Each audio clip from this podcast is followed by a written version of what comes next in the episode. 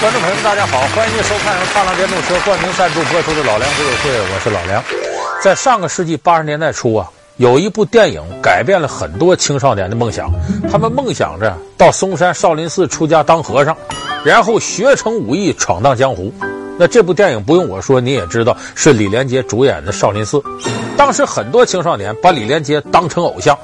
甚至当时创造了得有上万人挤到少林寺山门前的这样的奇观，而当时这一波人里边就有现在很出名的影星王宝强。可是王宝强后来后悔了，因为他去了少林寺才发现呢，李连杰的功夫不是在少林寺学的，而是在北京什刹海体校武术队学的。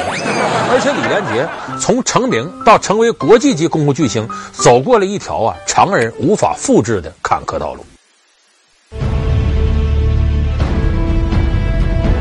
凭借少林寺中的青色小和尚，他风靡全中国。不许学功夫，我当和尚干嘛？凭借黄飞鸿的潇洒飘逸，他轻松走向国际。我是黄飞鸿，黄飞鸿。现如今，他早已是世界级的功夫巨星，但为何年仅三十七岁的他，便匆匆为家人写下遗嘱？好友被枪杀，第二任经纪人死于意外，又是为何？在李连杰耀眼的成名路上，究竟藏了多少辛酸隐秘？本期老梁故事会为您讲述李连杰成功的非常道。我这一生如履薄冰，你说我能走到对岸吗？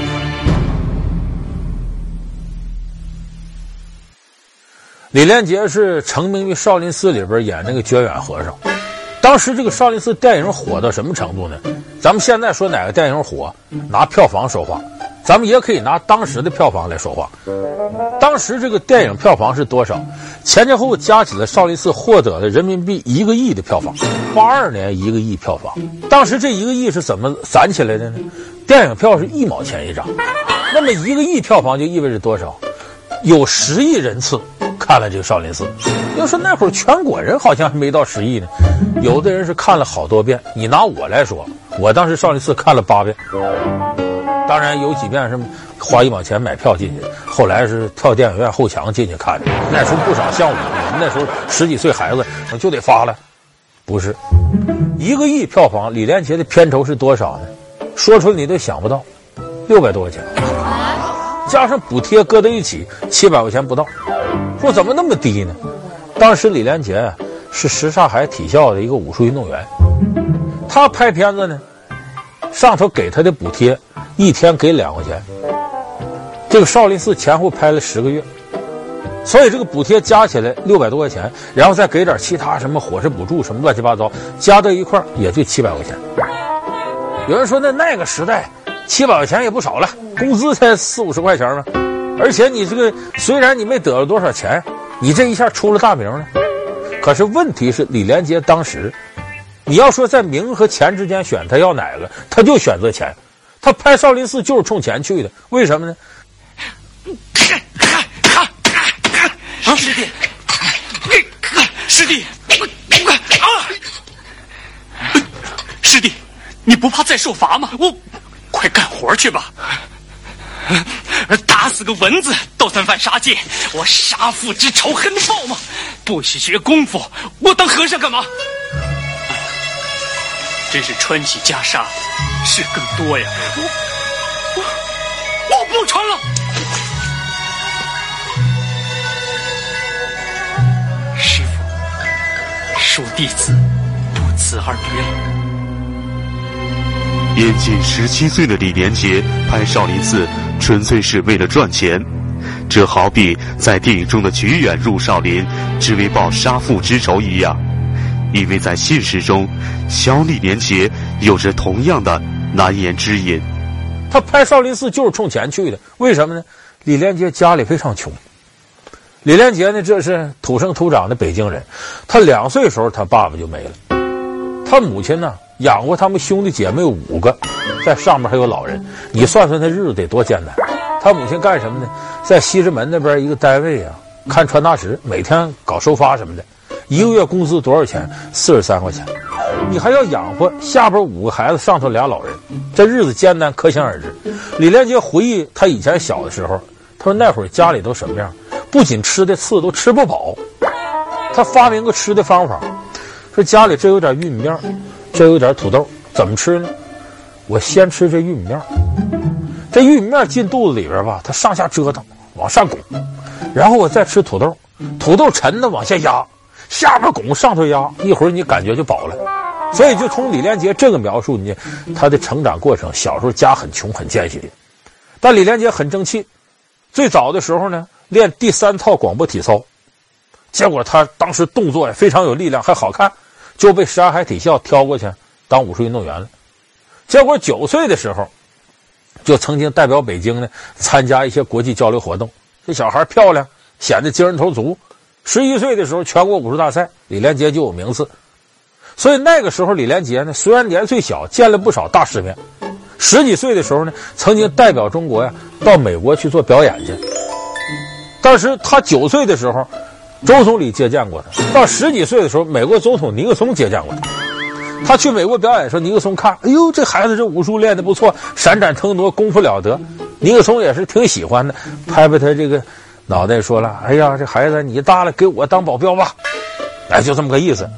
没想到李连杰呢，受我们这个国家教育多年，绝对坚持政治正确，张口就来了一句：“我要保护十亿中国人，不是保护你一个人。”啊尼克松还倒弄个大红脸，等于拍马屁拍马蹄子上了，真是。所以你看，这李连杰那个时候，他就有那种啊，我是中国人这种正气。他从小也受这教育长大了，所以后来大家看他那个拍那部戏《中南海保镖》，里边就把那种感觉给演出来了。是火了，经济上没有打翻身仗，家里人口多，困难。这时候李连杰拿着不到七百块钱的片酬，他心里不平衡。尤其是一听说什么还票房一个亿，我这才挣这点钱。这个时候呢，香港有个导演找上门来了。就找到李连杰了，说你呀、跟我们回去拍片子。说咱们接下来拍这几部片子啊，打捆给你钱，给你多少钱呢？三百万港币，三百万港币，我估计比现在三千万还要值钱。所以当时李连杰跟什刹海体校一申请，体校领导死活也不答应，怎么能到这个资产阶级那个地方拍片子去呢？不行，坚决不同意。李连杰没办法。有人说我大不了我不干了，我辞职。你辞职你都辞不了，因为李连杰当时是什刹海的正式武术运动员，关系编制都在这。你想走你都走不了，因为那会儿把人跟户口啊、单位捆得特别紧，就我退出的权利我都没有。后来呢，他有个师兄弟跟他说，除非啊，你腿摔折了，哎，你残废了，单位不能管了，因为你当不了武术运动员了。那你随便自谋生路去。结果有一阵李连杰天天琢磨：我怎么能把腿摔折了？我就不在这地方待了。我怎么能把腿摔折呢？他这么想着想着，有一回武术训练的时候，真从四米高的地方掉下来，把腿摔坏了。所以后来李连杰回忆的时候都琢磨：我说当时啊，是不是故意摔的？我都说不好。反正我练的时候肯定没想故意摔，但脑子里肯定满脑子把腿摔折了，我就拍电影去了。吧唧，真摔着去了。因为断腿而脱离体校的李连杰，原本以为到香港后会有一番大作为，却不想这竟成了他黑暗人生的又一个开始。这到底是怎么一回事？二就是回去认错，就算被师傅打死，也都无所谓。就这样一来，总算脱离了什刹海体校出来了。出来到香港发展，按咱们一般人想法说，这下子海阔凭鱼跃，天高任鸟飞。李连杰应该有不错的发展了吧？广阔天地，大有作为，也不是。到了香港去呢，导演一看李连杰，那是李连杰谈不上什么演技呀、就是有功夫，把式嘛。所以当时李连杰拍的无非是南北少林、无敌小子、呃少林小子这一类的。首先一点呢，从角色上来讲，还是延续少林寺里那觉远和尚的形象，年轻小和尚，无拘无束，情窦初开，哎，功夫过硬，基本都是按少林寺路子来打造的。小心啊！小心啊！啊！你不要怕，我会照顾你们的。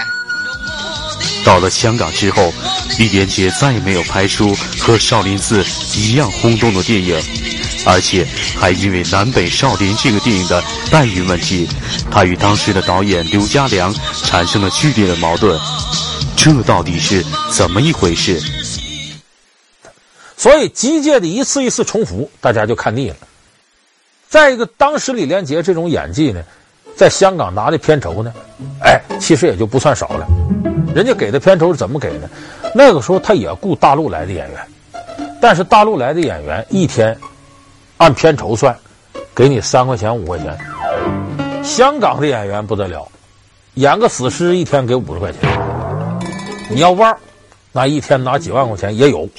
所以这个劳资各个方面啊，资这工资上双方差距太大。李连杰当时看不下眼去了，这哪行？当然给李连杰的钱是按香港演员的标准给。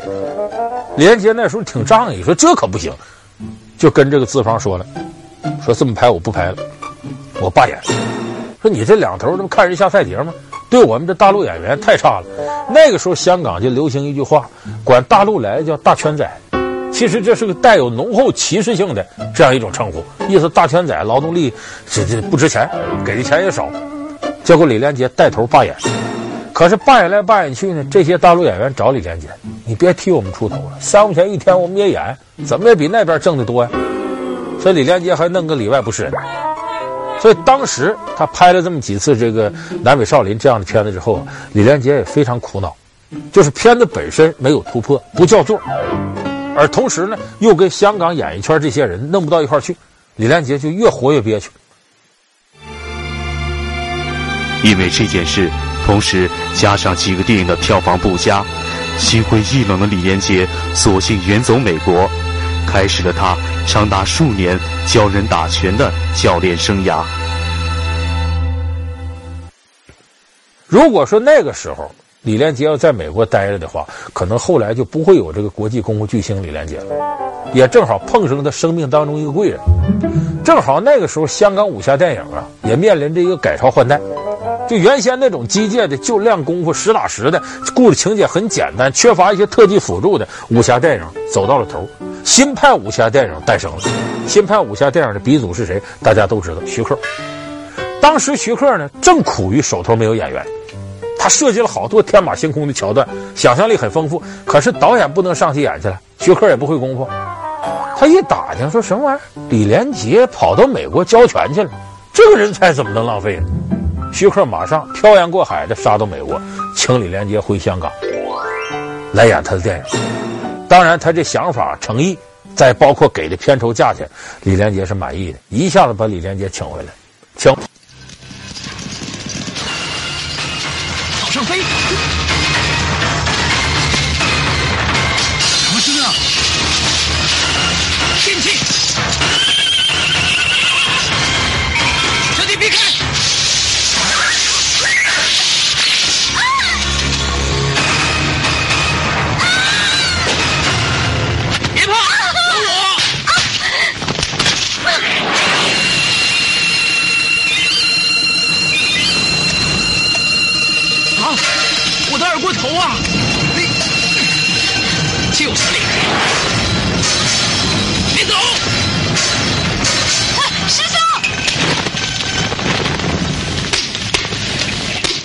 所以一下子，新派武侠电影和李连杰相得益彰。从那时候开始，李连杰一下成了国际级功夫巨星。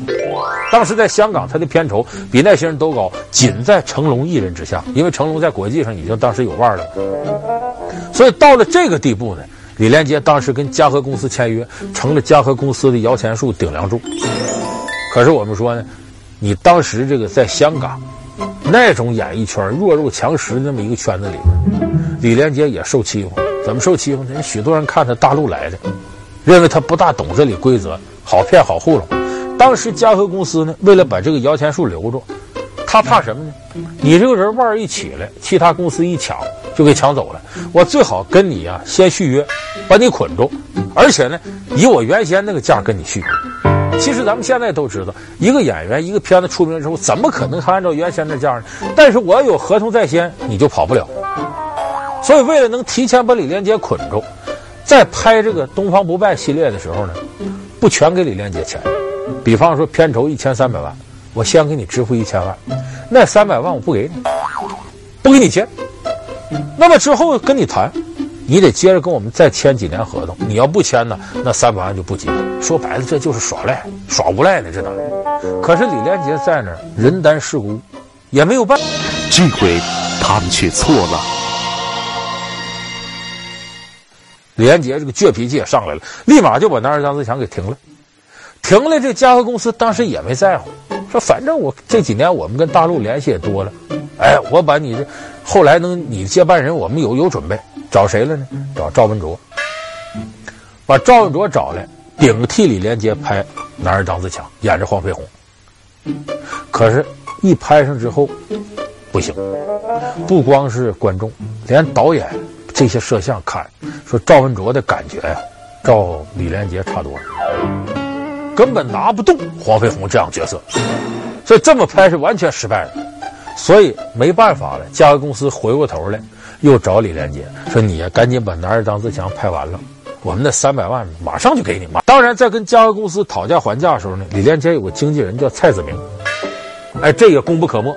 但毕竟他熟悉香港娱乐圈一些规则和潜规则，帮助李连杰讨价还价。李连杰对他也非常信任。所以这回这个事儿一结束，跟嘉禾公司等于划清界限了。这个蔡子明给李连杰出主意，说你总这么干不行，咱们得有自个儿的买卖，咱们得有自个儿有特色的拳头产品。这时候蔡子明想个办法，说我要想法让你走向国际。根据李连杰呢，他量身定做，准备拍《新龙门客栈》。但是咱们后来知道，《新龙门客栈》我们看是梁家辉呀、林青霞呀、张曼玉演的，没李连杰什么事儿？怎么回事呢？《新龙门客栈》这个蔡子明给他联系好了，甚至准备呢还找好莱坞巨星史泰龙跟李连杰搭，为了制造轰动效应嘛。而且那边史泰龙一听李连杰，看李连杰的片子好，哎，这个人值得我跟他搭档。那边可也都答应了，合同也都基本签完了。这个事儿成功了之后，十个小时之后，蔡子明被枪杀。好友蔡子明被枪杀之后，香港再无人敢帮其出头，于是远在北京的姐夫冒险前来，成为李连杰的新经纪人。但一年后，两人于内蒙拍戏时，李连杰姐夫再次死于意外。对此，接连遭遇重创的李连杰，到底该何去何从？广告之后，马上揭晓。林四中的青色小和尚。他风靡全中国，不许学功夫，我当和尚干嘛？凭借黄飞鸿的潇洒飘逸，他轻松走向国际。我是黄飞鸿，黄飞鸿。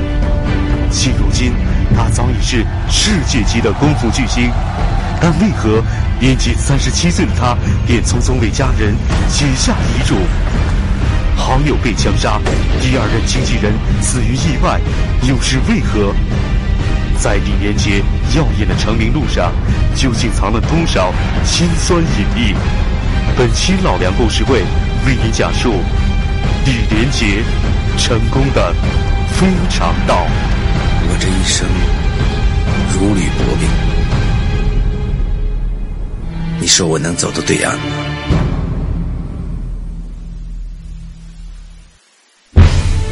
好友蔡子明被枪杀之后，香港再无人敢帮其出头，于是远在北京的姐夫冒险前来，成为李连杰的新经纪人。但一年后，两人于内蒙拍戏时，李连杰姐夫再次死于意外。对此，接连遭遇重创的李连杰，到底该何去何从？到现在为止，蔡子明被杀这个事儿，香港没有破案，不知道谁杀的。几乎可以肯定的是呢，九十年代那个时候呢，香港电影被黑社会所笼罩，很多黑社会通过各种各样的手段控制演艺圈、控制演员，好多大的演艺公司背后都有黑社会的背景。所以当年你看什么曾志伟啊、成龙、梅艳芳都曾经上街游行过，抗议黑社会控制香港电影界。那么可以说，李连杰当时事业的发展过程当中，也遇到了黑社会一些阻挠。李连杰后来都承认，那个时候他不得不接一些片子，也违心的拍了好多烂片。那么蔡子明死之后呢，李连杰呢跟嘉禾公司继续谈判，最后反正总算摆脱了跟嘉禾公司这些合同。摆脱了这个合同之后呢，李连杰的事业呢走上了一个上升通道。